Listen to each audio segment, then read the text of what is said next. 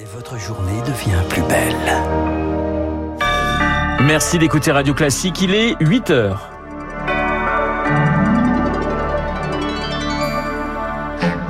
La matinale de Radio Classique avec Renaud Blanc.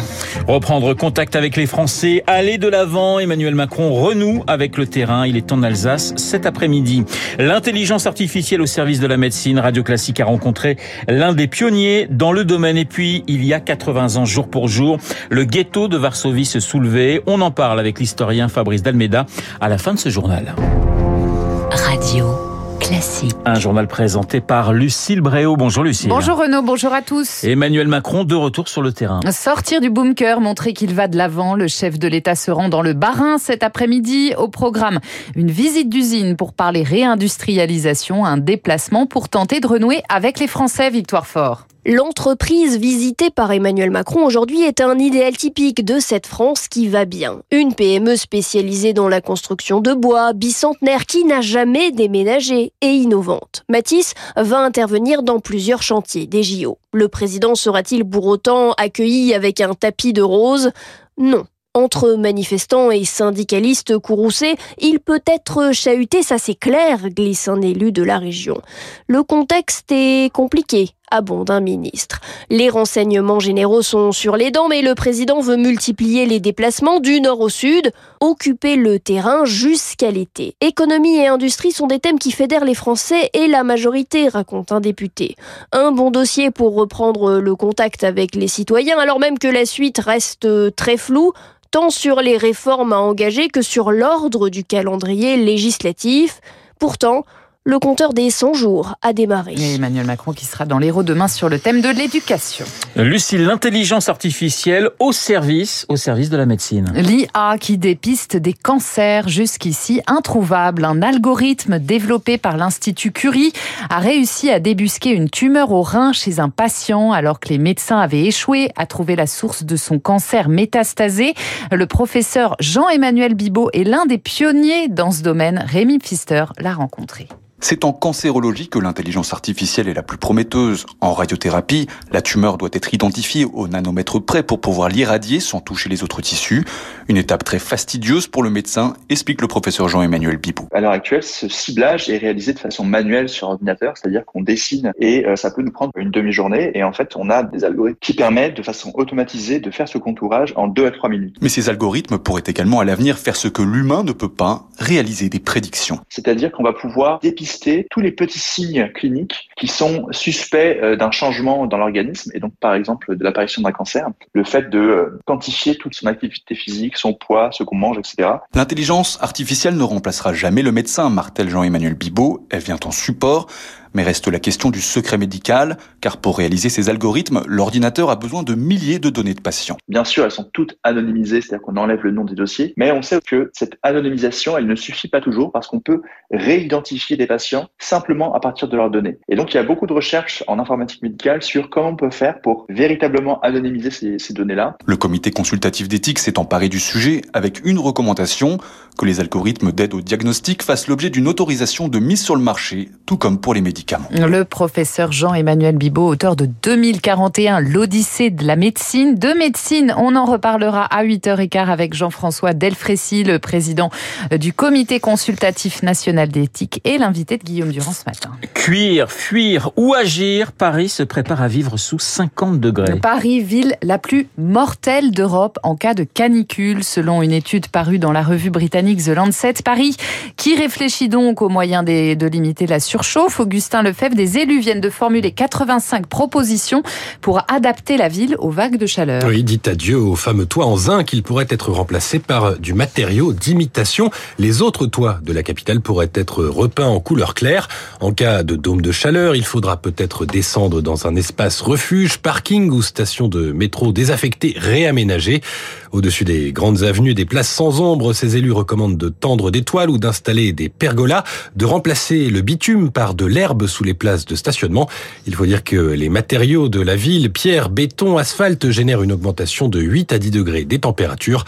Le nombre de jours de canicule pourrait exploser d'ici 2080 avec plus d'un mois de nuit tropicale par an. La municipalité travaille actuellement au plan local d'urbanisme et un plan climat qui pourrait intégrer ces recommandations. Sinon, la ville lumière deviendra la ville brûlante. Augustin Lefebvre. 8h05 sur Radio Classique, histoire à présent avec euh, Lucille, un soulèvement pendant la Seconde Guerre mondiale, un soulèvement qui s'est passé il y a exactement 80 ans. Le 19 avril 1943, les juifs polonais du ghetto de Varsovie se révoltaient contre les nazis. Le soulèvement du ghetto, la première révolte urbaine dans une Europe occupée et dirigée par le Troisième Reich, un soulèvement qui allait durer un peu moins d'un mois et s'achever par la destruction totale du ghetto. Bonjour Fabrice Bonjour. Historien et vice-président de l'université Paris-Panthéon-Assas. Cette révolte au cœur de Varsovie, c'était un, un acte de dignité sans espoir de victoire. Oui, c'est peut-être le, le, dernier chapitre dont tout le monde était conscient. C'est-à-dire que il y avait au départ, il faut quand même s'en souvenir, euh, dans le ghetto de Varsovie, environ 500 000 euh, juifs euh, qui habitaient et au fond une politique d'extermination dans l'année 42. On a éliminé à peu près 300 000. Il y en a eu ensuite qui ont été dans des camps de travail, quelques-uns. Et il en restait à peu près, euh, au moment où l'on parle, euh, il y a 80 ans, le 19 avril, il devait rester à peu près 50 000 personnes dans le, dans le ghetto.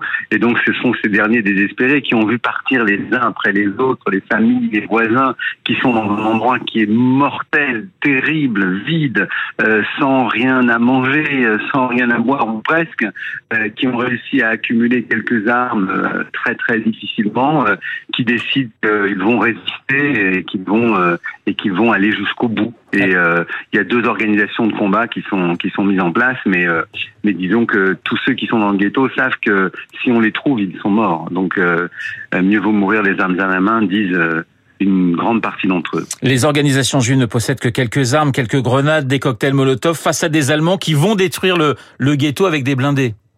Oui, c'est-à-dire qu'au départ, les Allemands se disent bon, bah, ça va être une petite opération. Ils rentrent dedans avec euh, à peu près 2000 hommes euh, en se disant on va tirer à vue comme on fait d'habitude. Hein. C'était un peu leur leur démarche. Et puis là, comme ils sont attaqués, euh, qu'ils ont des victimes, ils décident que il faut avoir une destruction systématique avec des armes lourdes. Donc il y a des chars qui rentrent, il y a des lance-flammes qui sont utilisés pour créer des incendies et, et réduire par le feu les, les, les, habitants, parce que les, les, organisations de combat avaient créé et, et et les, juifs survivants avaient créé des bunkers et des cachettes.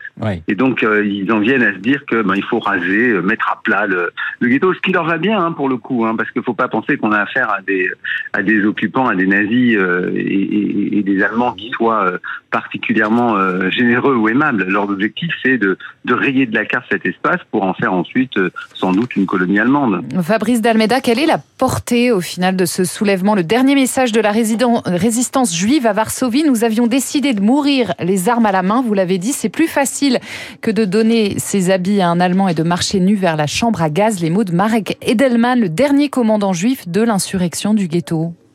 Oui, il y en a quelques-uns. Il y, a, quelques-uns qui vont survivre, qui vont être arrêtés. Il y en a à peu près une dizaine de milliers qui vont se retrouver en, en, en camp, euh, euh, dont, dont, certains très vite exterminés, d'autres qui vont réussir à s'en sortir. La portée, c'est qu'au fond, il y a un petit groupe d'hommes qui, pendant un mois, réussit, d'hommes et de femmes, hein, qui pendant un mois réussit à, à tenir tête euh, à cette armée allemande, qui est à un moment elle-même tournant, parce que au début de l'année 43, la guerre allemande est perdue pour pour pour Stalingrad. Donc ils sont dans le moment du retournement du conflit. Et donc le fait que des juifs comme ça aient pu, euh, aient pu tenir et pu survivre est un, est un modèle et va servir pour euh, inspirer ceux qui sont dans des camps d'extermination et qui vont aussi euh, tenter, comme Auschwitz, un soulèvement, qui vont aussi tenter de, de, de résister, de ralentir le processus. Donc ça, ça a eu une portée très forte et ça a une portée mémorielle extraordinaire parce que nous on le voit du, côté monde occidental avec l'impression de quelque chose d'inexorable, mais, mais non en fait rien n'était joué et, et, donc ce, ce sursaut de, de, de combat euh, a été très important euh, dans la, dans la mémoire de la guerre et dans la guerre. Fabrice Dalmeda, il nous reste quelques secondes malheureusement, mais il y a cette image en 70, hein, 30 ans après le début de la guerre, cette image du chancelier Willy Brandt qui s'agenouille devant le mémorial des résistants juifs du ghetto à Varsovie. C'est une image qui reste aussi.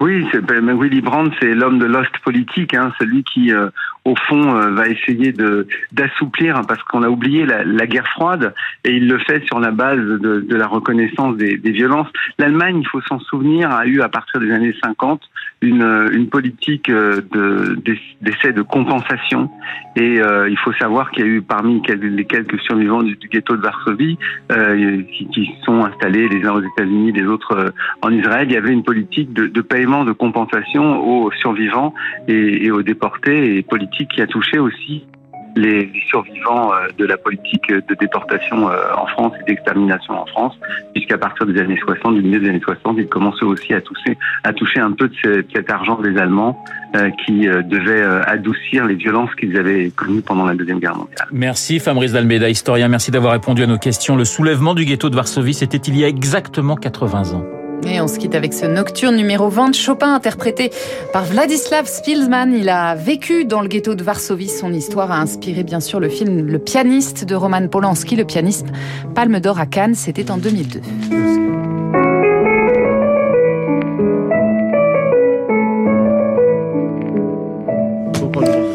Le journal de 8 heures présenté par Lucille Bréau. Ah, Bonjour Guillaume Durand. Vous savez que depuis hier, j'ai essayé de vous faire lire. oui, je vous remercie. Ben non, mais c'est normal. on, on, est là pour travailler et moi, je suis là pour travailler. Alors, pourquoi? Évidemment pas pour vous, mais vous savez qu'il y a le salon du livre qui arrive et que c'est un spécial Italie, que les éditions bouquins euh, rééditent tout Moravia, donc la Chara, le conformiste, etc. C'est génial.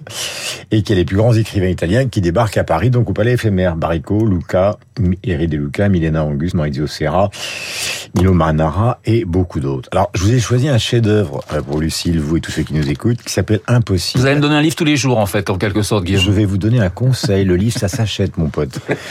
Et donc voilà, De Luca est né en 1950, ouais. il a été membre euh, bah, de l'extrême gauche italienne. Voilà l'histoire. C'est une sorte de polar, c'est entièrement écrit en dialogue. Deux types, Tabar et moi, font de la montagne dans les Dolomites. Bon, ils sont tous les deux des anciens militants d'extrême gauche.